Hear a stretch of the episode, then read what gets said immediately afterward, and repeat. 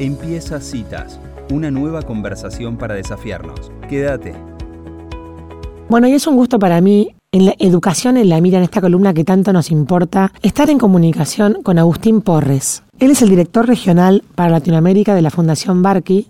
Bueno, además es eh, filósofo, tiene experiencia enorme en políticas públicas de educación. Y la verdad es que se ha tomado a pecho el tema de la pandemia en poder realizar 31 entrevistas con exministros de Educación para saber en qué acertaron y en qué le erraron, y eso lo ha, llevado a escribir un libro llamado Tareas Pendientes. Bienvenido Agustina Citas, mi nombre es Elisa Peirano, es un gusto para mí saludarte, ¿cómo estás? Muy bien, muchas gracias Elisa por la invitación, por el espacio y qué bueno tener una columna de este tipo para discutir estos temas de fondo. Totalmente, Agustín, y la verdad que el libro que escribiste era es justamente como el contenido que nosotros queremos volcar a esta columna, porque me imagino vos con tu experiencia en educación, lo que habrá sido para vos recopilar estas experiencias en otros países de gente que estuvo a cargo de ministerios encargándose de la educación, ¿no? Contame cuál fue tu expectativa antes de escribir el libro y cómo terminaste, si esa expectativa se pudo cumplir. Sí, em, muy bueno. La verdad es que no empezó siendo un libro, Empezó con una conversación puntual. Empezó en una reunión de exministros, un grupo que nosotros habíamos creado un tiempo atrás, que nos juntábamos a trabajar reformas, a pensar modelos educativos, pero en una reunión dijimos, bueno, ¿para qué nos juntábamos? Como, ¿Qué es lo que este grupo puede aportar?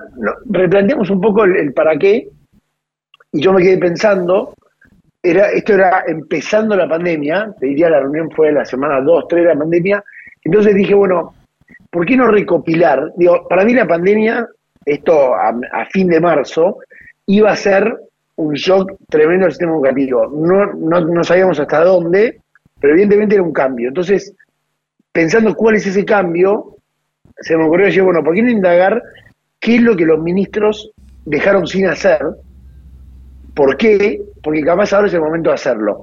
Esa es la pregunta. Y, empezó con una conversación. Le escribí a David Coltart, que es el ex ministro de Zimbabue, que es amigo, es una persona que, me inspira mucho. Entonces digo, bueno, voy a hablar con él. Le mandé un mail diciendo, no sé si esto es un libro, es un podcast o, no es nada, o es un artículo en un diario, pero quiero hablar con vos y preguntarte, ¿qué te quedó pendiente? ¿Por qué te quedó pendiente? ¿Por qué no lo pudiste hacer? Y pensar, abrir la pregunta de si es ahora el momento de hacerlo, porque cuando hablamos de reformas vamos a los planos ideales, tipo, ¿qué, qué, cuál es la visión del futuro? ¿Qué queremos? Eso tiene un plano de idealismo que lo aleja capaz de lo real. Ahora, preguntarle a los seis ministros, ¿qué es lo que no pudiste hacer? Eh, para mí era mucho más concreto y tenía que ver sobre todo con algo que ellos hayan intentado. Hmm. Pero o sea, reformar todas las escuelas para que todas tengan una arquitectura distinta, nadie lo intentó porque no, no existe la plata para hacerlo. Perfecto, entonces no tiene sentido discutirlo. Ahora, vos quisiste cambiar el estatuto y no pudiste, vos quisiste cambiar la formación docente y no pudiste, mm. eh, quisiste cambiar el currículum y no. Entonces, si quisiste hacerlo es porque veías un valor ahí. Y si no pudiste es porque algo del sistema no te dejó. Entonces, los dos eran hallazgos importantes. Así que empezó como eso, fue, fue una conversación con David, fue, y ahí empecé a sumar, y a poco empezó a tomar forma el libro, pero la expectativa era, yo quería aprender de la experiencia, y, el resumen es, cuando llegamos a la entrevista número 20, con, con, el equipo que lo, con mi equipo que lo veníamos haciendo, varios dijeron, bueno, 20 es suficiente, vamos. Y para mí lo mejor de esto eran las entrevistas. O sea, yo a mí no me preocupaba el libro, yo me divertía mucho y aprendía mucho en cada entrevista con los seis ministros, con lo cual dije, yo quiero seguir. Entonces, conseguí una entrevista más y otra, fui sumando, y el 31, ahí sí me obligaron a decir, tipo, basta, como no, no se puede hacer más, hay que publicarlo. Pero lo mejor, si querés en términos de expectativa, fue cada una de las conversaciones, porque frente a un prejuicio capaz de que capaz me iban a compartir cosas superfluas o, o solo los aciertos, me encontré con 31 personas que me compartieron de verdad lo que no les salió. Y eso fue el mejor regalo. Claro, claro, sí, sí, por, porque... Bueno, y ahora la segunda pregunta que, te tengo es de lo que aprendí, de lo que no salió. ¿Crees que se pudo aprender de esos errores? O sea, en esos países ¿La experiencia de estas personas fue capitalizada de alguna manera? Creo que, a ver, como dos respuestas. Creo que sí, creo que es, capitalizable 100%, creo que no se capitalizó todavía. Okay. O sea, te doy dos ejemplos concretos. Liberia. George Werner fue ministro de Liberia en 2014, 2015 y 2016. Liberia, en, en, África, en el oeste de África, tuvo ébola 2014, si no me equivoco. Con, la, con el brote de ébola, tuvo, George Werner tuvo que cerrar todas las escuelas. O sea, eh, George vivió una pandemia antes que todos nosotros y lo resolvió de una manera, tomó medidas. Cuando empezó la pandemia, todos tendríamos que haber llamado a George y decirle, che, a ver, explícanos cómo es cerrar las escuelas, qué hay que hacer. Yo le, se lo decía en chiste, pero, pero medio lamentable. George, ¿cuánta gente te llamó? Y poco. Eh, no, se convirtió, no, no fue el referente mundial y era el tipo con más experiencia en, en la pandemia. Entonces, el, comentario es eh, los ministros, y yo, también se los lo hablé con varios, cuando son ministros reciben mil llamados por día. O sea, están explotados. El día que dejan de ser ministros, no los llama nadie. Es muy. Y, es, es, preocupante. Digo, ¿cómo no aprendemos de la experiencia de otro? Digo, vos te sentás en una silla caliente que hubo 20 personas que pasaron por ahí que conocen los secretos claro. Eh, de, ese lugar. Y no se consultan. Hacen una transición de dos días, eh, pero no, no hay una consulta permanente del ministro actual llamando, che, a ver, esto, ¿por qué no lo hiciste? Esto, ¿por qué? No existe. O sea, no existe por temas políticos, pero también ministros que cambian dentro del mismo partido y no hay una consulta. O sea, claro, no, quiero que no es, no es, un problema del ministro de Educación, creo que es un problema del ser humano. Digo, no nos apoyamos en la experiencia de los que pasaron antes, no estamos acostumbrados, no tenemos el ejercicio. Un poco tenemos esa ansia de refundar todo. Para mí fue, fue como un aprendizaje y digo, la verdad es que hay que recolectar la experiencia de otros, no solo el ministro. digo, tenemos que tener este ejercicio de manera más permanente. Yo lo aprendí y lo traslado a mi trabajo de todos los días. Claro. O sea, como, culturalmente no valoramos la experiencia del que estuvo en la batalla y, puede justamente acortarnos caminos en los errores, ¿no? Agustín, y cuando, cuando hablabas de los obstáculos que no nos dejaron hacer lo que ellos percibían como valor, nombraste estatuto, nombraste sistema, ¿Cuál es el, digamos, el pantano común a estos exministros? ¿Hay alguna cosa del, sistema educativo como está planteado que hayas encontrado un factor común que evite hacer reformas? Sí, sí. Yo, em, yo cierro el libro con un epílogo que tiene cinco aprendizajes que para mí son la síntesis y después algunos comentarios sobre la pandemia. Mm. Cuando dije estatuto y sistema, me refería a temas que se quisieron cambiar, no los obstáculos. O sea, yo no creo que el estatuto sea un obstáculo, creo que es algo que se puede cambiar, mejorar, pero no, es el pantano. Mm. Para mí el pantano ahí, ah, o sea, hay varios, te tiro alguno, si querés después profundizamos en uno o vamos a más, pero lo primero es que no estamos enfocados en el aprendizaje. Okay. O sea, estamos, estamos discutiendo muchos temas de educación que no tienen que ver con el aprendizaje. Claro.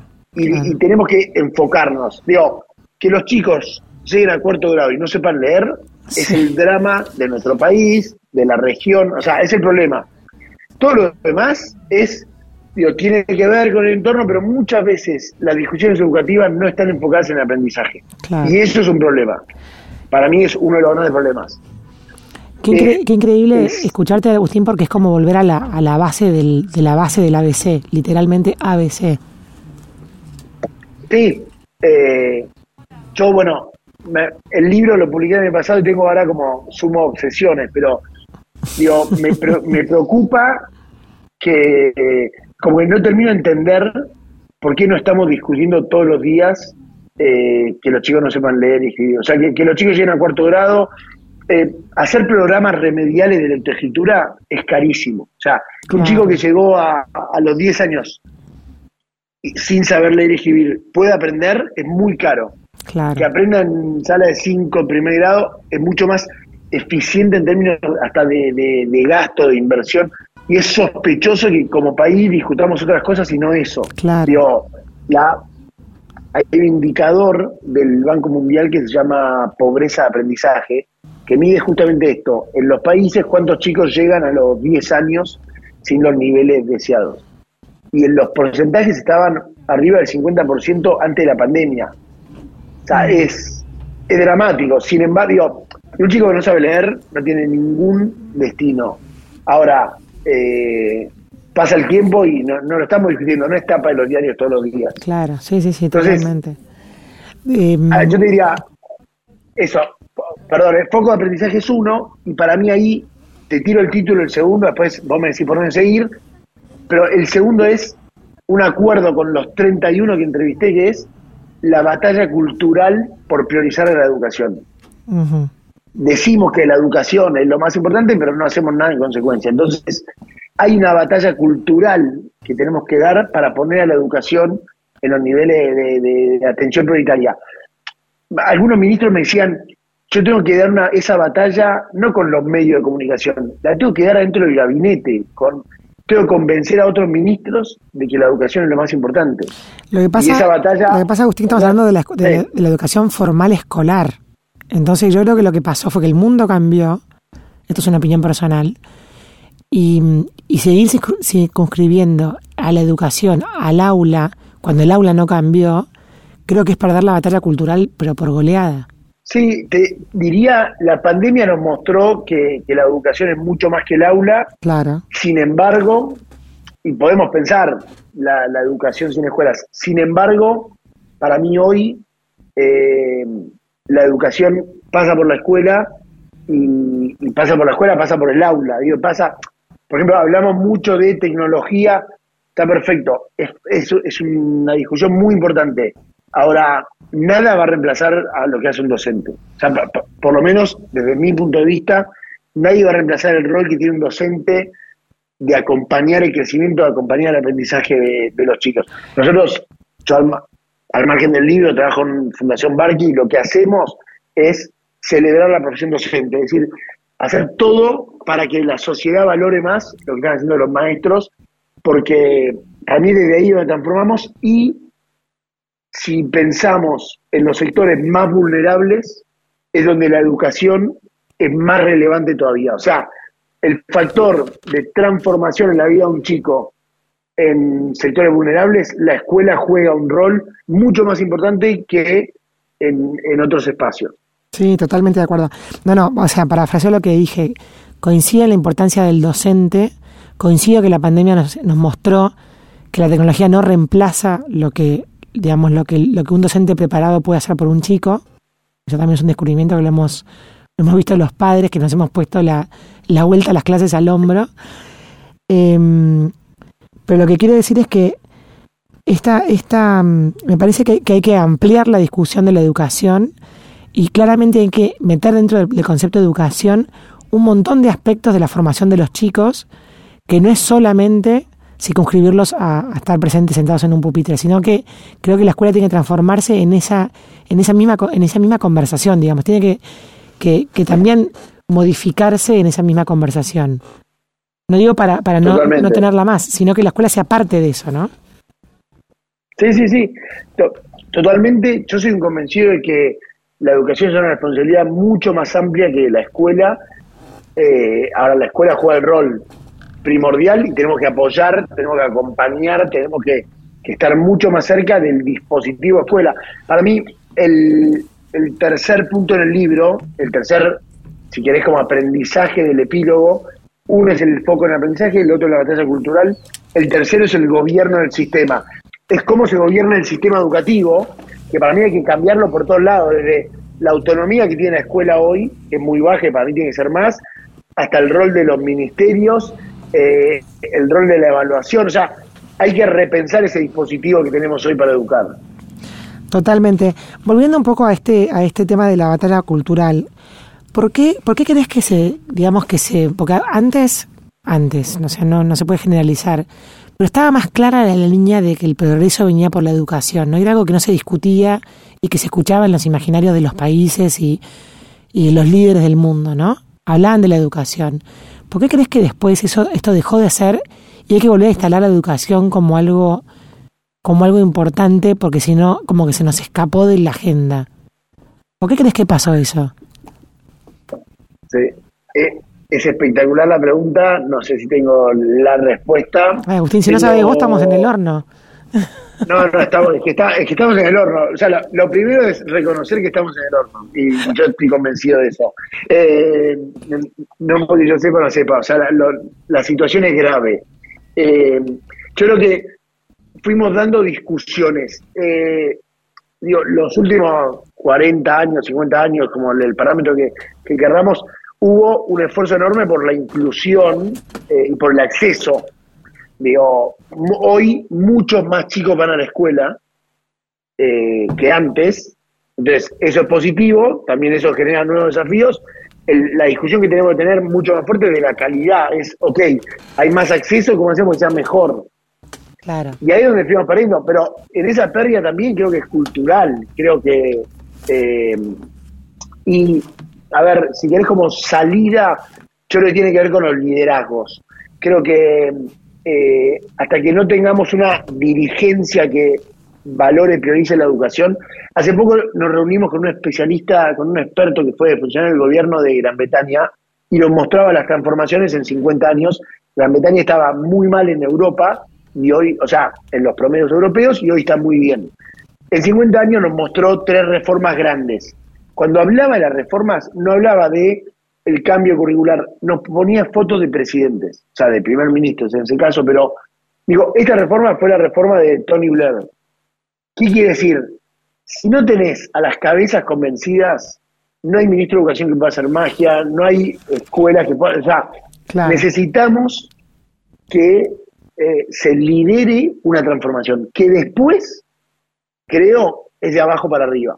O sea, al final yo creo que la transformación educativa va a venir de las escuelas, de los actores que están lidiando con el sistema, pero empoderados por los que tienen, si quieres, el poder, la visión. Claro, como que la política la necesitas porque si no, por más que, sea fuerza de abajo, es, es, como difícil institucionalizar. Sí, eh, sí con, con, los niveles de autonomía que tienen hoy las escuelas, es muy difícil. O sea, están, en, muchos sentidos atados. Yo creo que, por eso creo que tenemos que apostar a liderazgos que prioricen, que digan, o sea, la educación es una prioridad de verdad.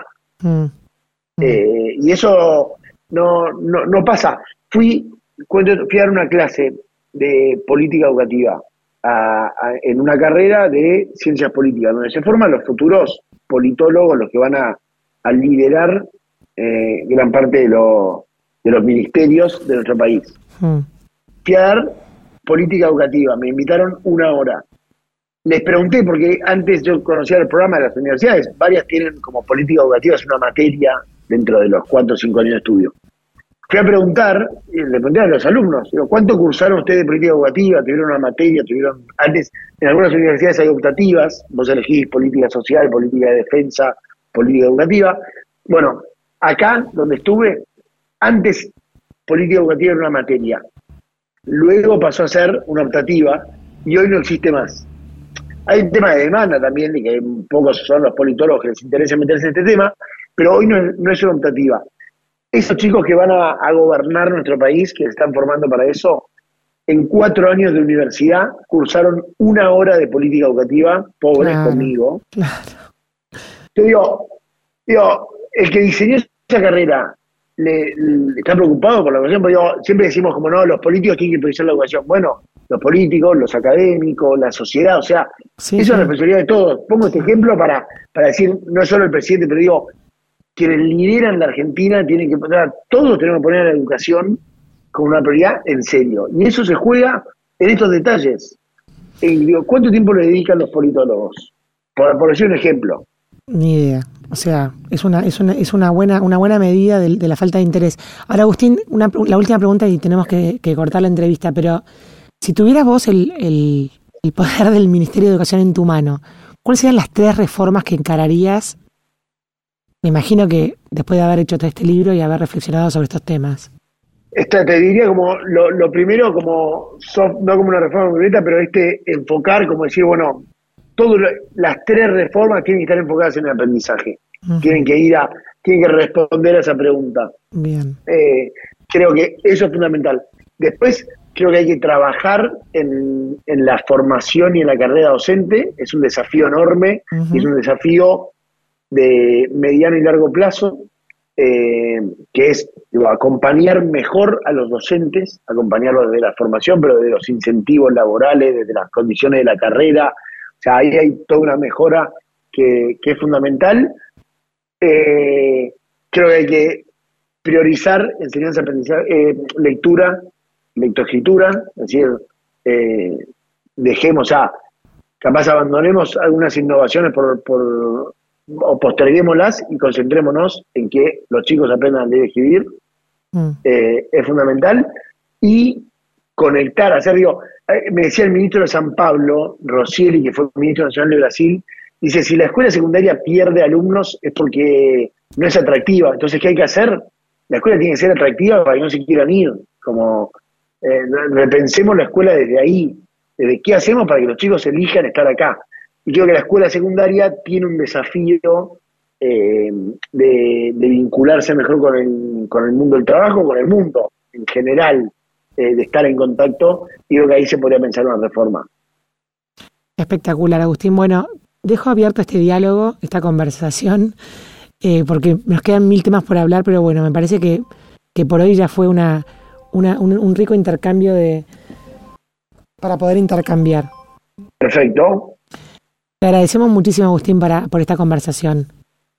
No, no, gracias a ustedes por el espacio, me parece muy bueno. Cuenten con nosotros para lo que quieran. Dale, buenísimo. Bueno, te voy a estar mandando también algunas notas eh, que estuvimos haciendo respecto a esto que hablaste de la lectoescritura, nos pareció súper interesante.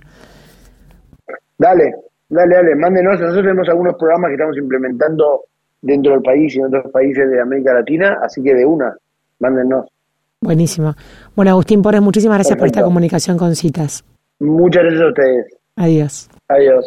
Bueno, y así pasaba Agustín Porres, el director para Latinoamérica de la Fundación Barqui, hablando de la educación y qué importante que es para nuestro país. Si te gustó esta conversación, seguinos